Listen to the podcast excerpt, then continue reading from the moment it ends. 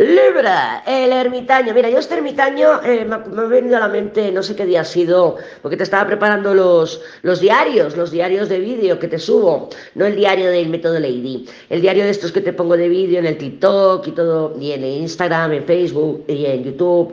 Y, y nos ha salido un día el ermitaño y, y, te puse de mensaje, bueno, puse, nos puse, porque yo soy Libra también, nos puse de mensaje ayunar y guardar silencio y no dejar que nada ni nadie nos convenza de algo.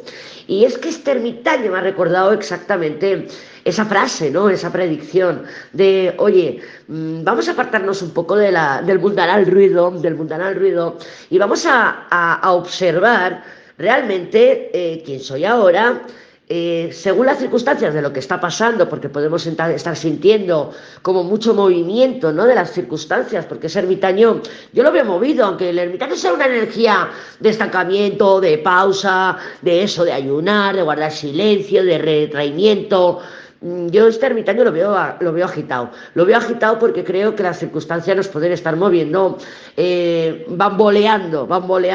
Y todavía no está la rueda. No, pero a mí estos enamorados y ese mago me dice que podemos estar mmm, movidas o movidos de alguna manera.